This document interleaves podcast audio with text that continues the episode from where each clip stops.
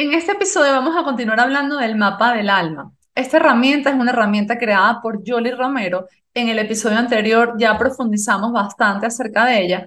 En este episodio vamos a hablar un poquito más y también vamos a estar hablando de las edades de alma. ¿Qué tipo de comportamiento tienen las almas a cada edad? ¿En cuál de esos grupos podrías estar tú? Me encantaría que lo escuches para que luego me cuentes con qué grupo de almas te identificas, con qué tipo de comportamientos te identificas. Lo hablo con Yoli Romero, creadora del Mapa del Alma. Para quienes no me conocen, mi nombre es Bea García, soy la escritora bestseller del libro Eres Reeditable, un libro que te ayuda a reeditarte y convertirte en la persona que necesitas ser para lograr lo que quieres lograr. Aquí te dejo sin más con la segunda parte de este episodio donde hablamos del mapa del alma y de las edades del alma. Expansión.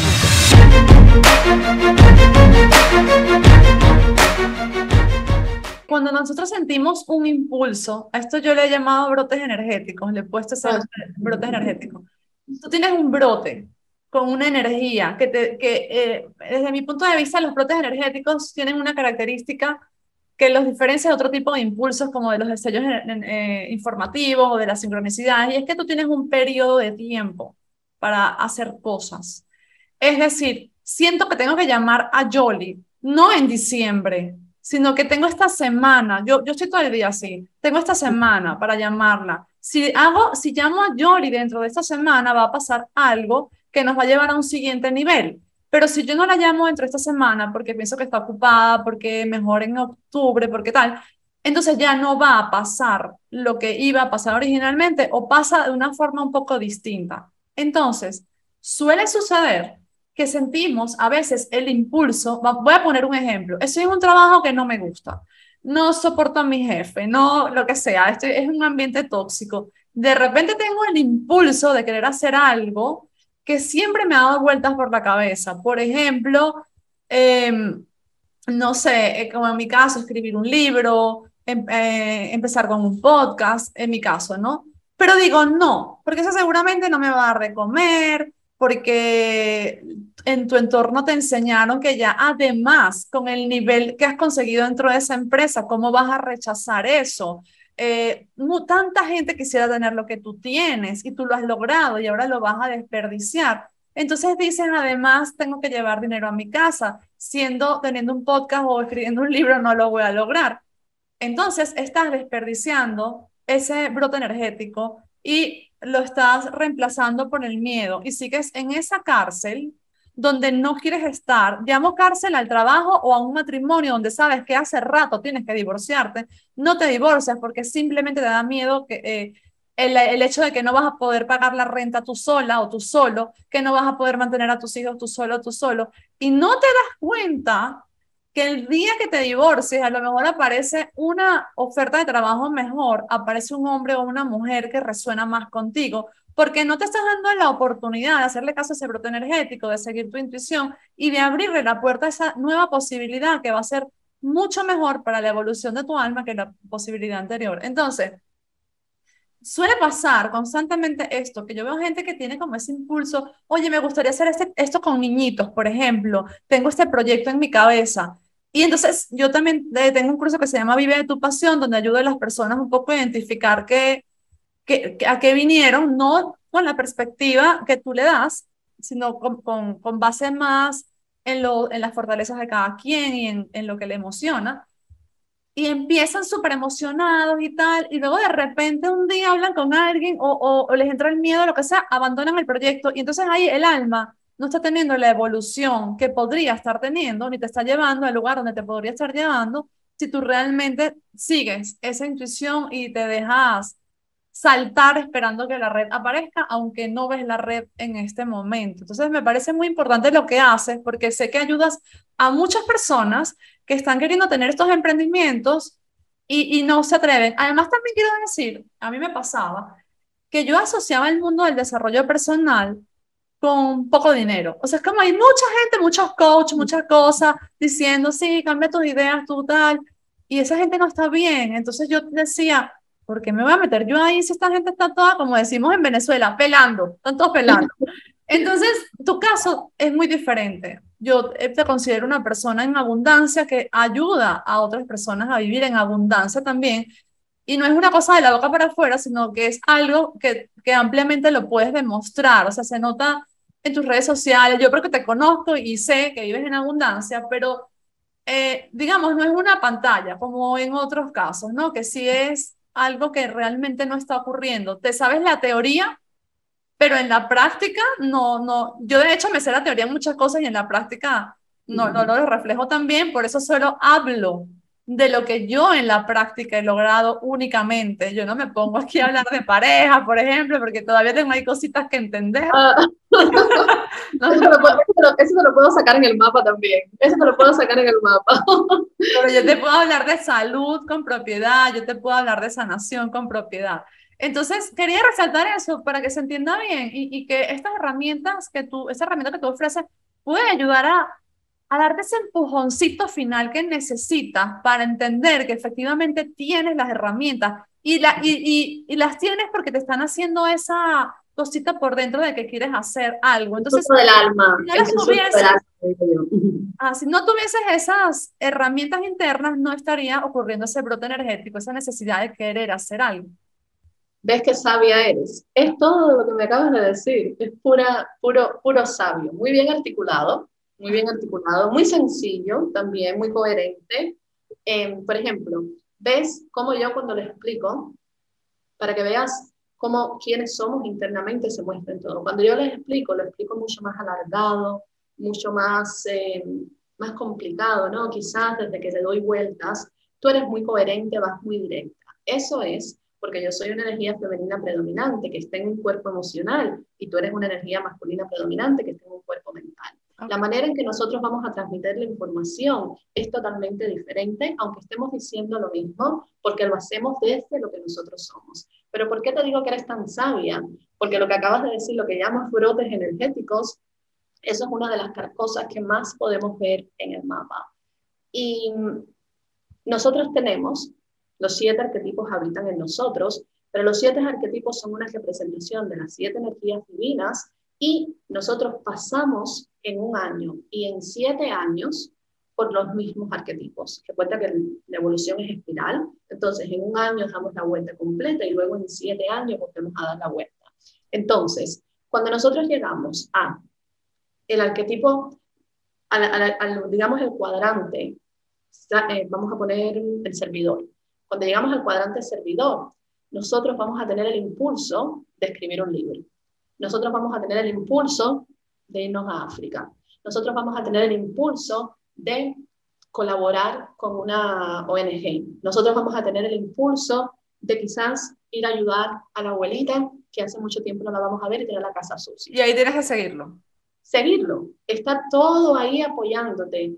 Además, energéticamente, el latido nunca que es el que envía esos, eh, digamos, esas energías, está diciendo a, todos a todo el universo, vamos a servir porque cuando nosotros servimos, compartimos y hacemos el mundo un lugar mejor. Y reclamamos una, una verdad divina. Pero luego llegamos al libre, ¿no? Vamos a ir por arquetipo. Luego llegamos al libre. El libre es el arquetipo de las posibilidades. El arquetipo libre es como el arquetipo que puede subirse por encima del resto de los arquetipos y ver lo que los otros no pueden ver. Entonces, cuando se llega individualmente, todos estamos ahí en momentos diferentes, ¿no? Depende de nuestra alma y de nuestro pacto. Cuando se llega al arquetipo libre, nosotros somos capaces de visionar cosas. Los libres son los visionarios. Entonces somos capaces de creer que es posible hacer cosas y tener estas grandes ideas, ¿no? Es cuando nos llegan todas estas grandes ideas. Por supuesto, necesitamos recorrer todo el camino desde libre, generalmente en el libre nos llega la idea, pero luego nosotros concretamos en el líder. Entonces necesitamos recorrer ese camino, pero luego vamos al buscador. El buscador es el arquetipo de la creación. Todas las grandes cosas que se han creado en el mundo vienen de arquetipos creadores predominantes, buscadores predominantes. Por ejemplo, ah, yo siempre cuento eh, Einstein y grandes eh, sabios de la historia no son arquetipos predominantes sabios, son arquetipos predominantes creadores, em, buscadores. ¿Por qué? Y la historia mejor es la de Newton. Newton encuentra toda su, todo lo que él entrega al mundo, lo encuentra simplemente buscando por qué las manzanas caen. Entonces, él está buscando la respuesta a algo es lo que lo lleva a encontrar algo que los lleva a eh, luego ser importantes en el mundo. Por ejemplo, en mi caso, yo tengo un buscador como segundo. Yo con el mapa del alma, lo que estaba buscando, siempre lo que he buscado es una forma de poder hacer a las personas conectarse con el alma. Y en esa búsqueda mía encontré el mapa del alma. Ahora encontré, es tanto encontrar como tú estabas ahí disponible y la divinidad te dio lo que la humanidad necesitaba. Es decir, yo estaba en disposición, porque para mí, en base a mi propia historia, mi vida cambió el momento en que yo escuché los susurros de mi alma y yo comencé a seguir esos hilos invisibles que me llevaban a mí hacia lo que yo veía cada día, que era la mejor expresión de mi vida, la mejor expresión de mí, lo mejor que yo podía ser. Y cuando yo llegué ahí, y llegué ahí en coherencia, y llegué ahí y estaba en un buen lugar, desde mi perspectiva, desde mi historia, desde mi evolución o desde mi propósito, yo quería que todo el mundo se conectara con el alma para que pudiera transitar el mismo camino que yo había transitado. Y cuando yo me puse en disposición de servicio, de hacer que las personas se conectaran con su alma, pues la divinidad me entregó el mapa del alma. Por eso yo digo más mensajera, porque sí, lo creé yo, pero lo creé porque yo estaba en disposición de que la divinidad me lo entregara. Y eso es encontrar. Newton estaba en disposición de encontrar por qué las manzanas caían y la divinidad le entrega esas respuestas de por qué las manzanas caían. Einstein encuentra incluso su teoría de la relatividad porque estaba buscando una manera de justificar algo que no estaba de acuerdo en la teoría de Newton. Entonces, de esa manera, él encuentra algo. Por ejemplo, siempre también les cuento lo de Eureka. Eh, el momento Eureka, el momento de encontrar la persona estaba bañándose, ¿no? Que es de Eureka, Eureka, eso que tanto vemos ahí y eh, es encontrar algo. Entonces, todas las grandes cosas, las grandes herramientas, las grandes teorías, los grandes conceptos que se han entregado a la historia no vienen de un arquetipo sabio, vienen de un arquetipo buscador. Entonces, todo eso pasa en la energía buscadora. La energía buscadora, lo que nosotros tenemos que estar es en disposición. En disposición de todos los días levantarnos y decir, ¿qué hay ahí? Ah, pero cuando se te muestre, tienes que hacer algo con eso. Porque imagínate el día que yo comencé ese 11 de mayo a canalizar todo eso, que yo me hubiera cerrado a eso, que yo no lo hubiera seguido, ¿no? No hubiera nacido esto, no estuviéramos acá con esto. Entonces, lo único que se necesita es energía buscadora, es seguir ese brote energético, ese impulso y estar ahí. Luego viene la energía sabia, que la energía sabia lo que hace es extraer el cuerpo mental y traer el conocimiento y el intelecto a todo eso, porque esto fue canalizado. Pero luego ha habido meses de mí desde mi sabia, mi tercer arquetipo es sabio, desde mi sabia traer un intelecto a esto, porque yo no pudiera estarlo transmitiendo a ti como lo estoy haciendo si yo no lo entiendo, si yo no lo hago desde mi cuerpo mental, porque nos comunicamos, nos expresamos a través de los pensamientos que habitan en el cuerpo mental. Entonces ahí es donde entra el sabio. Todo lo que nosotros nos llega, todo lo que nosotros creamos, lo hacemos desde ese buscador, pero no es de nosotros, ¿no? De alguna manera está ahí pero luego nosotros traemos ese intelecto y, le damos esa forma para luego poder a través del conocimiento transmitírselo a otras personas. Ok. Luego tenemos el líder, luego vamos al arquetipo líder. El arquetipo líder es el arquetipo del hacer, es el arquetipo del lograr, del crear, y yo siempre lo, lo veo como los brazos de la humanidad o de la creación o de la divinidad. Es decir, abajo se necesita que algo se cree y ahí salen los líderes a hacerlo. Si lo ponemos en este viaje que te estoy haciendo a través del mapa, yo tengo esto ahora en mis manos. Creo que esto te lo comentaba el otro día. Yo tengo ahora esto en mis manos. Pero si yo me siento aquí en mi casa y espero sin una acción inspirada que esto llegue a las personas, esto no va a impactar el mundo. Porque es base, sí, me lo bajaron, pero yo no soy capaz de entregar esto, yo no soy capaz de dar esto. Por lo que ahora en esta posición donde yo estoy, yo necesito a mi líder. ¿Y qué es el líder? El que crea una estrategia, el que busca la forma de hacer algo con esto. Porque o también puedes buscar a una persona con un arquetipo líder. Ah, exacto, exacto, sí, sí, sí. Pero, por ejemplo, líder no es mismo fortaleza, para nada. Yo estoy desarrollando líder, por lo que toda la parte, mientras yo puedo estar canalizando por siempre, ¿no? Yo puedo estar ahí, yo digo que yo soy amante, femenina predominante, cuerpo emocional. Yo puedo estar en las praderas por siempre. Yo puedo estar canalizando y dándole una forma a esto y poniéndole los colores y cambiándole los colores y moviéndole las cosas y haciéndolo bonito. Yo puedo estar ahí por siempre porque esa es mi área de, como de, digamos que de fortaleza. Ahora, podrías buscar un líder. Eso en los negocios lo vemos constantemente. Yo hago otra cosa también que se llaman constelaciones álmicas empresariales. Y estas constelaciones álmicas empresariales a lo que se dedican, lo que hacen exactamente es dentro de una empresa ubicar a las personas por departamento en base a sus arquetipos. Entonces, alguien que tiene un arquetipo líder no hace nada en un departamento de, de diseño o no hace nada en un departamento de redes sociales. ¿Por qué? ¿sabes? Escogemos eso porque son los más populares, porque son los que se ven bien, porque son los que cuando, cuando era joven, cuando no sabía nada de lo que estudié, pero no están en base a los arquetipos. Y tengo estudios betas de algunos casos donde las ganancias de las empresas han aumentado en un 38% cuando nosotros hacemos esa distribución diferente y ubicamos a la persona no por el conocimiento que tenga, sino por el arquetipo predominante que tiene porque esa persona está ahí en su mayor expresión. Por ejemplo, si yo voy a trabajar en una empresa, yo tengo que estar en un área que sea de creación. Yo no puedo estar en un área de ningún tipo de estrategia, de números, los números ni siquiera 2 más 2 me cuesta trabajo, eh, eh, económica, en un área económica o en un área estratégica. Esas cosas a mí no se me dan bien. Ahora, dicho esto, porque hablamos de la, de la empresa como una energía aparte, cuando hablamos del alma, el que yo no sea buena en mi líder es exactamente una de las limitaciones que mi alma tiene que superar. Entonces, aunque eso nos hace la vida un poquito difícil a veces, parte de mi plan es traspasar por ese, bueno, yo lo estoy desarrollando, que no lo hablamos ahorita, tú estás desarrollando el amante, por eso te decía que te puedo dar respuesta a todas esas partes de amor, tú estás desarrollando tu arquetipo amante, yo estoy desarrollando mi líder. Entonces, aunque no se me da natural, el hacer ese recogido por mi líder, el encarnar ese líder y el hacer todo lo que yo hago para mi negocio, para mí es una parte muy importante porque ese es mi propio propósito. Y fíjate cómo yo durante años, y creo que cuando nos conocimos en algún momento te lo dije, em, yo durante años decía que yo no era buena en negocios. Yo no era buena en negocios simplemente porque no me gustaba. Mientras tú, por ejemplo, te acuerdas cuando nos conocimos en marketing, estrategia, todo lo que, todo lo que hablábamos y yo, relájate, fluye, vamos a hablar de, vamos, vamos, a hablar, vamos a hablar de otras cosas. ¿Te acuerdas, ¿Te acuerdas cómo se veía la diferencia cuando nos conocimos? Eh, pero ahí están nuestras zonas de, nuestra zona, digamos, de, de, fortaleza. Lo mío es la creación, la conexión, lo divino, y lo tuyo es la estrategia, eh, todo, todo lo que tenga que ver con lo que tú eres bueno.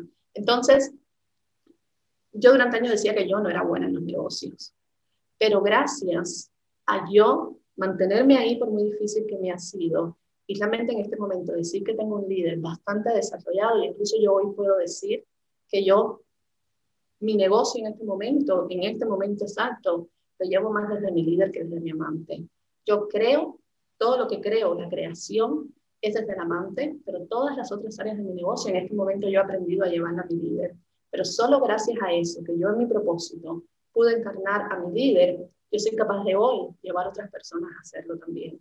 Entonces, si yo hubiera dejado, si yo hubiera dejado mi energía líder, yo no hubiera hecho el trabajo, eso se hubiera ido, eso él no hubiera podido estar sirviendo de la manera que sirva a otras personas ahora, encarnando a su líder también. Entonces, no podemos, eh, bypass, le dicen en inglés, no podemos hacer este bypass a las cosas que nos es incómodo, porque lo más fácil es, ah, vamos a buscar a alguien que lo haga. Si tú sientes eso, ahí está tu, propósito y cuando tú superes esto, es que vas a mejor eh, servir al mundo. Ahora, sí es cierto que cuando hablamos de negocio, ¿cuánto tiempo no perdemos, no? Pues tratando de hacer nosotros lo que no nos sale. Entonces, no, esto no es una fórmula, esto no es una fórmula para todo el mundo. Es decir, que si, si estamos hablando de negocios, si hay partes de tu negocio que a ti no se te da bien, pues siempre puedes delegarla, ¿no? pero nunca hagas este bypass a las cosas que, que, te causan desconfort o que te causan incomodidad, porque esas cosas, ahí está tu, ahí está tu propósito, ahí está tu evolución. Digamos que, claro, como yo vengo de trabajar toda mi vida en empresas, entonces yo creo que quiero hacer una diferenciación importante aquí y que me corrija si esto no es así. Una cosa es cuando tú dices, bueno, tengo demasiadas cosas que hacer, entonces yo, por ejemplo, que me gusta mucho la parte estratégica, yo me voy a dedicar a la parte estratégica, pero yo no puedo estar posteando en redes sociales. Eso se lo delego a un community manager. Eso es una cosa. Otra cosa diferente es, yo me voy a dedicar a la parte estratégica porque además no me gustan nada las redes sociales. Y ahí es donde entonces tú tienes que decir, oye, mira, si yo como marca personal tengo que salir en redes sociales, pues ahí, a eso es a lo que no le voy a hacer el bypass. O sea, yo tengo que romper con eso y tengo que salir en redes sociales para que mi alma, mi todo, yo como, como ser evolucione. Y ya luego que saliste en redes sociales, que te pusiste frente a una cámara y todo eso, y que, que sientes que además lo puedes seguir haciendo, no fue como que, ah, ya lo hice ahí rapidito, ya salí de esto, ya no lo hago más, sino que ya lo superé y ahora también lo delego, no porque me da miedo, lo delego porque no tengo el tiempo para hacerlo, porque me gusta más dedicarme a esto otro, por ejemplo. ¿Estamos hablando de eso? Estamos hablando de eso, sabia que eres, precisamente de eso. Ok. Yo el consejo que siempre doy con esto es que cuando somos dueños de negocios y sobre todo marca personal como somos nosotras, todos los emprendedores espirituales ahora que son hombre orquesta detrás de todo, lo que siempre digo es que nosotros debemos aprender todas las partes de nuestro negocio nosotros debemos transitar y transmutar todas las partes de nuestro negocio. Y cuando nosotros ya hayamos dominado y la hayamos masterizado, yo uso la palabra masterizar, que lo que hayamos masterizado no es en realidad, porque el salir en redes sociales es simplemente la historia humana. Lo que trata el mapa es la energía detrás de eso. Y si tú tienes miedo a salir de las redes sociales, pues que yo sé que en tu caso este, este, este, tú hiciste todo este reto en algún momento de 21 días para salir en historias y demás, ¿no? No, fueron más días, ya, 100 días, pero ya ni me acuerdo cuánto. Ahí, te digo rápido qué pasaba ahí. Tú eh, estás desarrollando amante. Además, ese desarrollo de tu amante es bastante, digamos que no has hecho mucho trabajo en otras vidas con tu amante, pues digamos que tu amante está muy, muy tiernecita. Lo que significa eso es que en tu caso específico, el mayor sombra del amante es el miedo al rechazo. Donde quiera que el amante tenga que exponerse delante de muchas personas, pero encima tú tienes un sabio predominante. El sabio predominante tiende a querer que todas las personas estén de acuerdo con lo que dice y cuando lo rechazan se polariza en contra de lo que, está, lo, que, lo que está pasando. Entonces ahí tú tienes dos arquetipos, que tú tienes una verdad y no hay nada malo con tener una verdad. Lo que pasa es que cuando el sabio toma su verdad, que quizás tú has estado ahí por algún tiempo, eso es lo único que es. Esta es mi verdad y yo voy por ahí y esto es lo único que existe. Claro, la vida después te viene a invitar una y otra vez a que veas que la verdad nunca es absoluta y que en realidad estamos en unidad divina y siempre es esto y esto.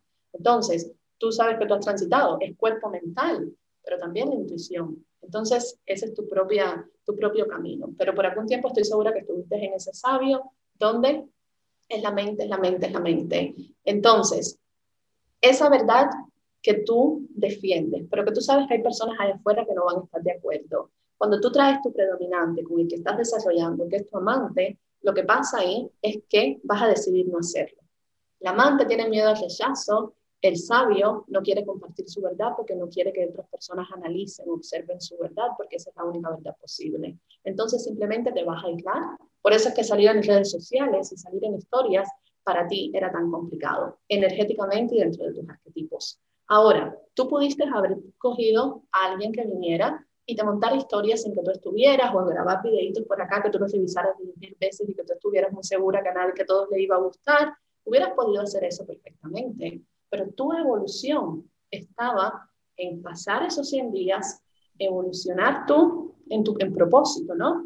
Y ahora hoy, una de las historias de todas las personas que yo sigo que más disfruto son las tuyas. Ay, qué linda. Es una, tu naturalidad en las historias, las cosas que cuentas, todas las historias que te metes, que yo a veces, ay, me quedo simplemente ya escuchando, porque son historias largas, ¿no? Y yo ahí escuchando ahí llegar al final, es maravilloso, pero eso es gracias a que tú, esa sombra de tu amante de tu sabio, la superaste, pero te tomó 100 días. Ahora que ya tú tienes eso superado, yo no sé si eso vino después o antes, pero vino antes o después de tu TED Talk, el TED Talk vino antes. No, el Talk vino antes. Yo no tenía problemas para ponerme delante de 5.000 personas o las personas que fuesen. Mi problema era, ¿sabes por qué? Y está muy en línea con lo que dices, porque cuando tú estás en un auditorio, tú mides la energía. Y si tú metes la pata, tú rápidamente sabes cómo redireccionarte, pero cuando tú no ves lo que hay del otro lado y no puedes tocar esa energía porque es un espectador en su casa viendo el teléfono, eso me tocó, me tomó años entender. Y ahí, me, ahí me das otra cosa, tu cuerpo mental. Cuando tú estás en un auditorio, tú estás en control porque ya tú sabes que energéticamente y estás en control. Incluso si alguien reacciona a lo que tú dices, tú lo vas a notar y enseguida no vas a cambiar lo que estás diciendo, pero enseguida le vas a dar la vuelta para dejar a esa persona complacida también. Exactamente.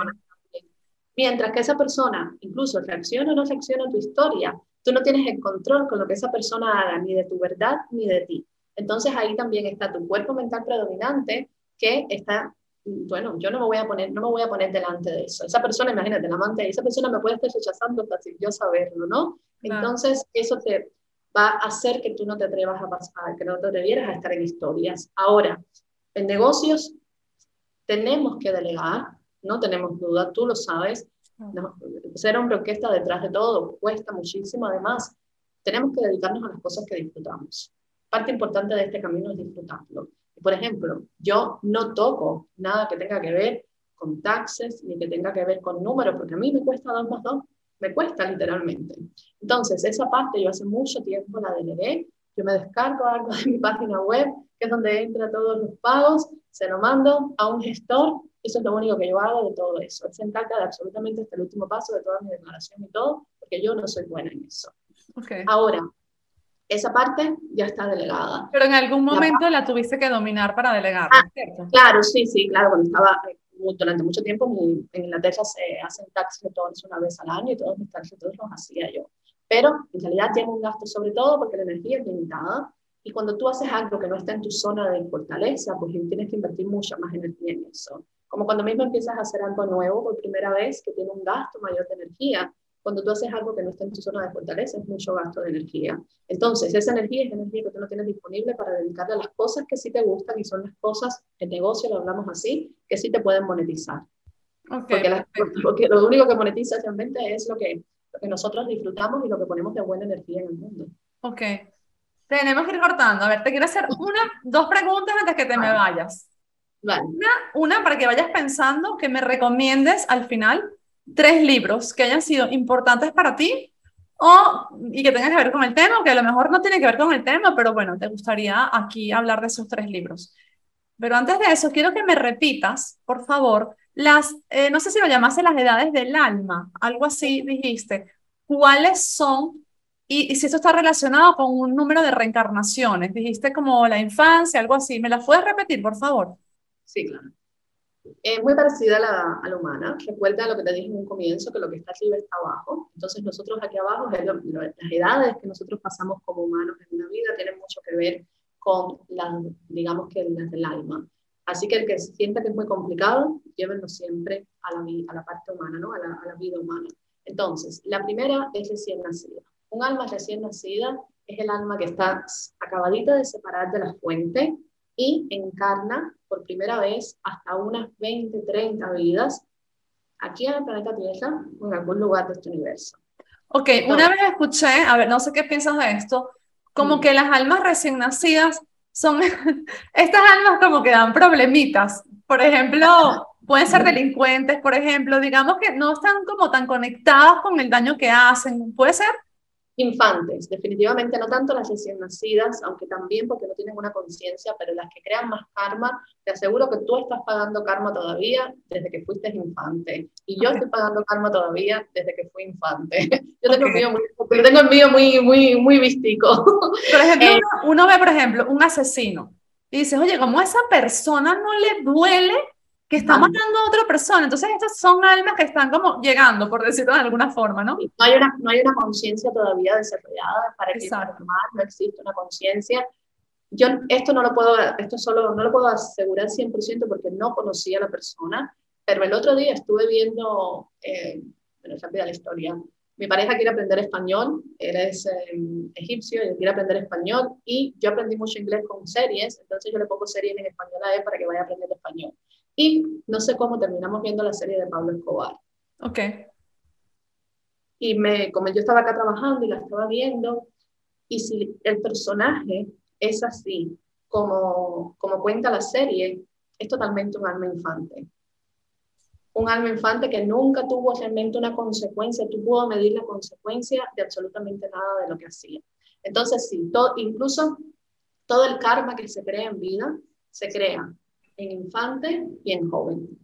Casi todo el karma. Ahora, la recién nacida es esta, estas personas que pueden tener 80 años y nunca se van de la casa, siempre tienen familias muy protectoras, generalmente no se casan, son almas también, casi todas las personas que tienen problemas como síndromes o cualquier problema que desarrollan en vida, son almas que son infantes y no se adaptaron a las vibraciones planetarias o bueno, en cualquier lugar donde estén, no se adaptan a las vibraciones más densas. Entonces, generalmente todas todos los niños con síndromes o todos los niños que les pasa algo muy joven en la vida, que tienen mucha, alguna enfermedad, generalmente es porque vibracionalmente no se adaptaron a las vibraciones y entonces desarrollan cualquier tipo de enfermedad. Pero lo puedes ver en los solterones, en las personas que se quedan viviendo con mamá todo el tiempo, las tienen mucho miedo, como el niño pequeño, tienen mucho miedo y, y bueno, realmente nunca realmente logran hacer mucho con su vida. Este periodo dura de 20 a 30 vidas, donde nosotros simplemente estamos aprendiendo como un niño pequeño que abre los ojos y mira a su alrededor para ver cómo es la vida, pero realmente no necesita mucha acción de nosotros. ¿Y tú puedes ser un alma trascendental como mamá y tener un alma recién nacida como hijo? Sí, totalmente, totalmente. Las familias de almas se, se forman en base a, a otras cosas. Generalmente, generalmente, tú puedes encontrar así eres trascendental. Bueno, si eres trascendental pasan dos cosas. Una, que ya no estés con tu familia de alma, porque tu familia de alma ya haya trascendido. Además, en todas esas vidas muchas cosas pasan y muchas veces hay muchos intercambios y muchas cosas que pasan que no, no sigues con tu familia de alma. O puede pasar también de que ya incluso tú estés, digamos, dispuesto o estás lista en evolución a pasar a, a, la etapa infinita, que ya literalmente no tienes mucho que regresar acá, pero porque tú tienes misiones acá, regresas. Las misiones en este momento en el planeta son generalmente acoger a almas jóvenes o, infantes, o recién nacidas. Las infantes son, ¿qué pasa con las recién nacidas? Ellos no van a tomar mucha acción en la vida, no van a hacer nada. Realmente están ahí como bebé, con los ojos abiertos, mirando cómo el mundo es y aprendiendo de lo que los padres hacen, de cómo el mundo funciona. Ahora, el alma infante ya sería como ese niño que comienza a dar los primeros, los primeros pasos y comienza a querer ser independiente ya comienza a accionar, pero al comenzar a accionar y no tener una conciencia, pues entonces simplemente va viviendo desde un lugar que todavía no tiene total conciencia de lo que está bien y lo que está mal, al menos en manera humana, y no tiene una, como que no, no tiene las consecuencias o no sabe las consecuencias de lo que está haciendo. No sé si voy a decir una tontería del tamaño de un edificio, pero ¿Podría ser que la mayoría de la humanidad esté conformada por almas infantes? Eh, jóvenes. Este jóvenes, ok. Hay, mucho, hay muchos jóvenes, joven y vieja, es lo que, lo que predomina. que predomina. Y, las dos, y las dos están, bueno, si hacemos un análisis desde la edad del alma de lo que está pasando en el mundo, está muy claro. Lo que pasa en este momento en el mundo es que las almas jóvenes no tienen miedo de hacer las cosas y se atreven a salir y hacer y son los que están en todos los lugares de eh, poder, todas las posiciones de poder, como casi todos los presidentes en este momento, comenzando con Boris Johnson, ya no es el primer ministro, pero empezando con Boris Johnson. Ahora que saben esta información, cuando se mira a Boris Johnson, el primer ministro de Inglaterra, pueden ver que es un alma muy infante, muy, muy infante. eh, casi todos los, eh, son almas jóvenes y, claro, no tienen la sabiduría. Pero ¿qué pasa? Todas las almas viejas tienen miedo. Las almas viejas se están escondiendo. Las almas viejas no creen en ella. Las almas viejas están agotadas y no sienten el impulso de hacer algo significativo en el mundo. Entonces, le hemos dejado el poder a las almas jóvenes que hacen, pero es que no tienen la sabiduría para hacer. Y entonces es muy fácil polarizar luego en contra de ellos, pero la mayor responsabilidad, y eso es otra responsabilidad muy grande en parte de mi trabajo, es despertar estas almas eh, viejas, porque este cambio que nosotros queremos hacer viene desde la sabiduría que hemos alcanzado por miles de vidas nosotros, y esa es la única que va a lograr traer los valores divinos a la humanidad. Digamos que las almas jóvenes, así como lo vemos en los seres humanos, no saben tanto, pero se atreven mucho. Las almas viejas eh, saben mucho, pero entonces no accionan. Exacto, exacto. Entonces, para ah, siento que tengo que llevar esta información a la humanidad, pero no, ni monto un negocio con respecto a eso, ni nada. No estamos hablando de edades, señores, aquí hay que aclarar esto. Sí, sí, sí. Sino estamos hablando de que tú puedes ser un alma vieja con 25 años. Con 25 años, saber que tienes que hacer algo y no accionas porque te da miedo. Y con, y con, un mes de nacida también. Desde que naces ya naces con, como alma vieja. Y luego las almas viejas Ah, los, problemas del mundo, los problemas del mundo en este momento, en gran medida, están porque le hemos entregado el poder a almas jóvenes que, que no saben cómo hacerlo. Lo hacen lo mejor que pueden, pero no saben cómo hacerlo. Y entonces, si queremos un cambio, tenemos que despertar a todas esas almas viejas y que sigan ese impulso energético y que lo que la divinidad les diga que, que tienen que ir, pues se allá vayan y que lo que tienen que hacer allá vayan sin ningún tipo de creencia de si está bien o está mal, si no lo debo hacer, porque ahí, de ahí de eso depende el futuro de la humanidad, que las almas viejas despierten. Ok, luego vienen las que despierten no, se atrevan, más que despierten no, porque todas están muy despiertas, que más que nada que se atrevan. Luego vienen las trascendentales. Eh, bueno, no nos podemos dejar una muy importante, que es la madura. Ok. En el, eh, los recién nacidos, infantes y em, jóvenes, de alguna manera no hay mucha evolución en ellos. De alguna manera ellos están para conocer cómo es el mundo, cómo experimentarse, para autorrealizarse, para autoconocerse, para expresarse en libertad a través de autoconocimiento, pero no hay realmente evolución todavía.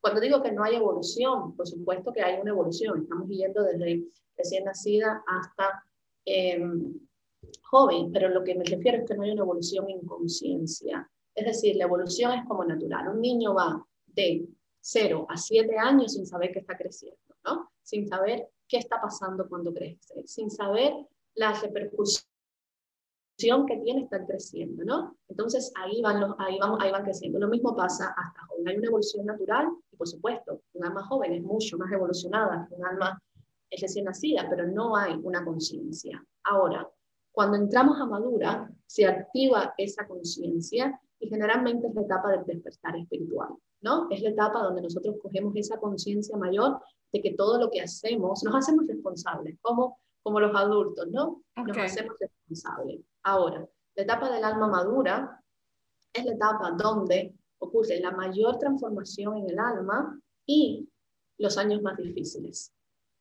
Yo siento dolor en mi alma cada vez que le hago un mapa a un alma madura, porque desafortunadamente es, y todos conocemos quizás, alguno de ustedes puede identificarse, esas vidas donde no salimos de una para entrar en otra. Donde no salimos de que el caos nos acompaña, que no importa lo que nosotros hagamos, el caos nos acompaña, que cuando no lo hacemos nosotros, nosotros nos lo hacen a nosotros, ¿no? Es, es ese tipo de vida de verdadero caos y que realmente yo siento mucha empatía con esas almas, porque por supuesto, es que ellos tienen que evolucionar y existe dentro de ellos, pero realmente se pactan vidas que cuando yo veo un falto de alma madura delante de mí, siento total compasión porque no hay mucho tampoco que puedas hacer más que aprender cómo transitarlo de la, manera más amable posible. No hay mucho realmente que puedas hacer. Simplemente, en ese caso es, no crees karma, no te causes dolor innecesario y haz que tu pacto sea lo más amable posible. Entonces, esa etapa es muy difícil y por eso es que luego de transitar todas esas vidas inmaduras, cuando el alma llega a hace esa graduación, hasta vieja, está muy cansada. Está muy cansada ya de todo el sufrimiento. Y todo eso es lo que las condiciona luego a esconderse. Entonces, hay un, hay un punto de empatía, ¿no? De nosotros con las almas viejas, que en realidad están cansadas, han sufrido muchísimo, no quieren saber más de esto, ¿no? Mientras el alma joven e infante, ay, esta vida, esta experimentación, están todas ilusionadas, las viejas ya como que se cansaron, ¿no?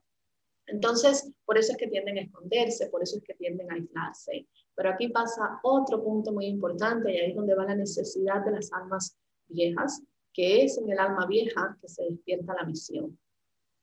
Okay. Las almas, las almas jóvenes, aunque todos de alguna manera tenemos algo muy especial que entregar, en la, esa conciencia solo se despierta en almas viejas. Entonces, las almas jóvenes, su misión es ser ellos siempre. Además, cuando se le da poder a un alma joven, y lo podemos ver en la humanidad, las consecuencias han sido, cada vez que se le ha dado poder a un alma joven, las consecuencias han sido fatales para la humanidad. Entonces, aunque nosotros todos tenemos una misión y algo que entregar, en el alma joven, infante o recién nacida, generalmente es ser ellos, ser ellos en su esencia. El alma vieja tiene una misión de entregar a la humanidad algo, ¿no? Que es la sabiduría que ellos han adquirido, que es la experiencia, que es su propia evolución. Y almas viejas que tenemos en este momento, dormidas o no queriendo actuar, pero con una misión específica. Por eso es que no vemos el cambio que tanto queremos ver en el mundo, porque los que tienen que actuar son ellos y siguen escondiéndose detrás de no soy suficiente, a nadie le interesa esto que tengo para decir o entregar, no puedo hacer dinero con esto, se siguen escondiendo detrás de las excusas, la mente se toma eso como lo que es verdad y ahí el alma no puede salir a decirle, tú eres especial, tienes una misión y tienes algo que hacer allá afuera. Por lo que en esta era del alma es muy, muy importante que las almas viejas despierten a esa verdad de que todas ellas tienen una misión muy importante que cumplir. En ellas se activa la misión álmica y que si no la cumplen, pues están cumpliendo, pues de alguna manera están siendo lo más egoísta un alma puede ser y desafortunadamente, otra cosa que no hemos hablado pero que cabe muy bien acá, a eso unimos que un 43% en este momento de almas encarnadas en la tierra son almas servidoras. La servidor, el, arquetipo servidor, el predominante o en cualquiera de los predominantes. El arquetipo servidor es un arquetipo maravilloso y cuando tú pones un servidor a cumplir su misión, ahí tenemos a la Madre Teresa de Calcuta, ahí tenemos a Martin Luther King, esos son el tipo de servidores que realmente cambian el mundo. Pero ¿qué pasa? El servidor da y da y da y da y no llena su copa. Mm, vale. Ok. Nos quedan dos y después viene, después viene la trascendental. La trascendental son almas como tú y como yo, que estamos acá en una misión aún mayor todavía. Es almas que pueden escoger o no regresar acá. Son almas que tienen en realidad, aunque mucho que evolucionar, ellas mismas todavía, realmente no, hay ese, no es como un alma maduro. Un alma madura regresa, regresa, regresa, regresa porque tiene que evolucionar en la experimentación. Entonces, el alma trascendental contiene la sabiduría no solo de ella, sino de todo su sistema álmico y es un alma que generalmente está en un tipo de plan de soporte acá, en un plan de apoyo o con una misión muy específica alguien tenía que decirle al mundo que se podía evitar. Así que por eso estás tú acá. y por último son las infinitas... Mira, tú vas a regresar, yo regreso. ah, no, sí, no, yo regreso, yo regreso. Yo no soy, yo no soy como las semillas. Yo no soy como las semillas que no quieren regresar, yo regreso. Además, a mí, a mí me encanta esto, yo quiero regresar.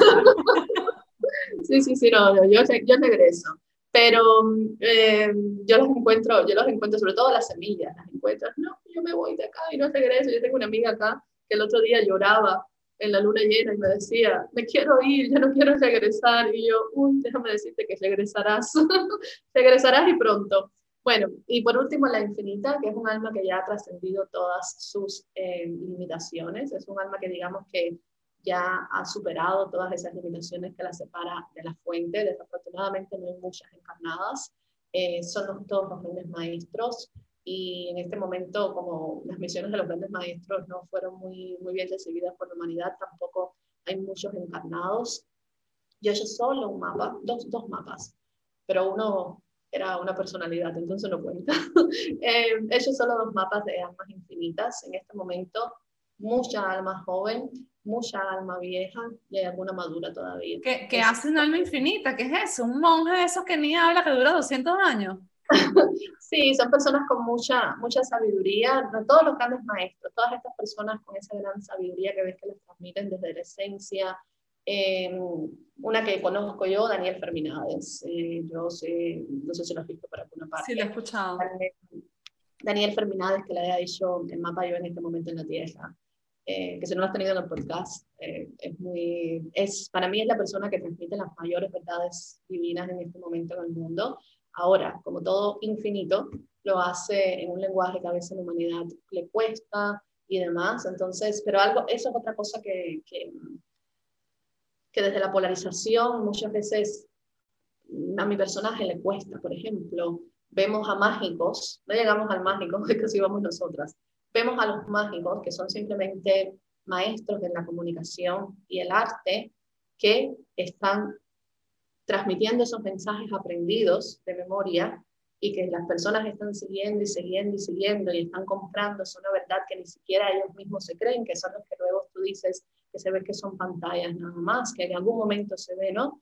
Que en realidad no, no, no encarnan para nada, no son representantes de lo que, de lo que dicen, porque no, no, no son de ellos, no les pertenece, no es algo que ellos tengan integrado en ellos, pero son mágicos que saben entregar el mensaje, son mágicos que tienen el arte de la comunicación, el arte de, de la conexión y por eso las personas los siguen. Pero luego ves a personas tan importantes para la humanidad como Daniel Ferminades, que realmente las personas no, no lo siguen, ¿no? Pero hay, varias, hay varias cosas, es incluso la vibración de él, ¿no? La vibración de él es tan elevada y la humanidad está aquí abajo que por vibración no, no llegan a él. Claro, es como cuando escuchas esos sabios que te dicen una frase y el que la entendió dice, wow, y tú te quedaste como, ok, no entendí nada de lo que dijo la frase. Exacto, exacto, pero creo que también todos los que estamos en este, no sé, los que tenemos un poco de responsabilidad en esto, deberíamos empezar a escuchar a esas, esas personas más, con más amor, porque en realidad las verdades divinas están ahí y mientras también sigamos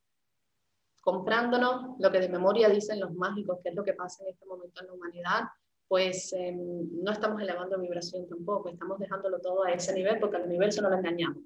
El universo lee nuestras vibraciones, el universo sabe de nuestras vibraciones y el mágico puede estar ahí diciendo cualquier cosa, el universo está leyendo una vibración baja, más esa vibración baja luego le llega a todas esas personas que están escuchando y reaccionan a esa vibración. Entonces, em, yo sé que es mucho más fácil entender a los mágicos, pero yo tengo que traer mucho mágico a mi, a mi, a mi quehacer diario también. Pero eh, el mágico, el mágico es mi, digamos que mi arquetipo cumbre. Y lo que quiere decir esto es que si yo logro encarnar mi mágico, digamos que la humanidad va a entender mi mensaje. Y es uno de los trabajos más grandes que yo hago en este momento, porque yo lo que hago es traducir el alma. Pero claro, lo que a mí se me muestra, se me muestra en formas, se me muestra en colores, se me muestra en cosas que una de las frases que más yo digo en mi entorno es, ¿qué palabra humana uso? Espera, ¿cómo se dice eso en el lenguaje humano, no? porque, porque cuesta, ¿no? Estas, todas estas verdades, todo lo que estamos canalizando en este momento lo sabemos. Todas estas cosas vienen en una vibración que realmente el lenguaje humano se queda pequeño. El lenguaje humano no corresponde a la vibración de lo que nosotros recibimos y eso cuesta, cuesta muchísimo poder traducir todo eso. Pero si yo tengo como misión que cada alma en este planeta tenga su mapa del alma, si no traigo mi mágico y lo pongo en un lenguaje que las personas puedan entender de qué se trata, no... No puedes ayudar. No, no, voy a poder ayudarlo. Si no traigo a mi líder y me creo la estrategia para hacerlo, no voy a poder hacerlo. Y por supuesto, si dejo que mi sabio entre y diga, esas cosas hay que decirlos como la divinidad dice, tampoco voy a llegar muy lejos. Entonces ahí es, en este momento mi batalla, mi batalla personal o mi, batalla, no la vamos a llamar batalla, digamos que mi, mi, gestión y mi gestión personal es acallar a mi sabio, encarnar mi mágico y traer mucho mi líder. Si yo estoy convencida que si logro hacer eso, pues el mapa del alma llegará a todas las almas de este mundo. Ok, vale, y estas son las cosas que, eh, mira, aquí tú tienes ahora un mapa del alma que leer, ¿verdad? Sí, sí, okay. acá Solo para cerrar, dime, tres libros y este episodio lo vamos a dividir en dos partes porque ha sido larguísimo pero muy nutritivo. Tres libros que nos recomiendes. Vale. Eh, para mí tengo que recomendarlo porque fue que a mí en su momento me abrió todas las puertas a, a, lo divino y es un curso de milagros. Yo es el libro que realmente me abrió toda la un curso de milagros. Un curso de milagros, ok. Realmente es el libro que me abrió a toda la espiritualidad y si el libro curso de milagros les resulta muy, muy pesado, pueden comenzar por cualquiera de los libros que habla del curso de milagros El regreso al amor de Marianne Wilson, esa, ese es uno que es eh, bueno. Entonces, comenzar con alguno de esos. Otro libro maravilloso que en su momento me sirvió muchísimo, El Poder de la Hora. El Poder de la Hora te trae a donde habita el alma. Una de las cosas que más yo hablo constantemente es que el alma habita el presente, no existe pasado, no existe futuro. Mientras nosotros sigamos viviendo en pasado o proyectando futuro, no, no podemos evolucionar, no podemos conectarnos con el alma. Entonces ese libro es una herramienta maravillosa para cualquier persona que quiera conectarse con el alma, aunque no hable específicamente del alma, te enseña cómo conectarte a ese espacio que es donde el alma habita, que es donde el alma evoluciona, que es en, en el ahora. Y otro libro que también por esta misma onda del curso de milagros, a mí me ha servido muchísimo, además es una historia muy cercana a mi corazón y a mi alma, que en otro momento contaré, te contaré, porque de hoy es muy, es muy larga, es eh, La Ley del Uno. La Ley del Uno, también como un curso de milagro, es un libro canalizado y es un libro canalizado por un sistema de conciencia llamado Ka, que ese sistema de conciencia eh, entrega nuevamente la verdad divina a la humanidad y ellos, a los que les da curiosidad, eh, se, digamos, autoproclaman como los constructores de las pirámides de Egipto, para todos ustedes que se han preguntado si fueron los extraterrestres de verdad, pues eh, es bien interesante y es algo, es un libro que también me dio mucho, mucho de, conocimiento, que me ayudó a entender esta experimentación maravillosa que nosotros llamamos vida.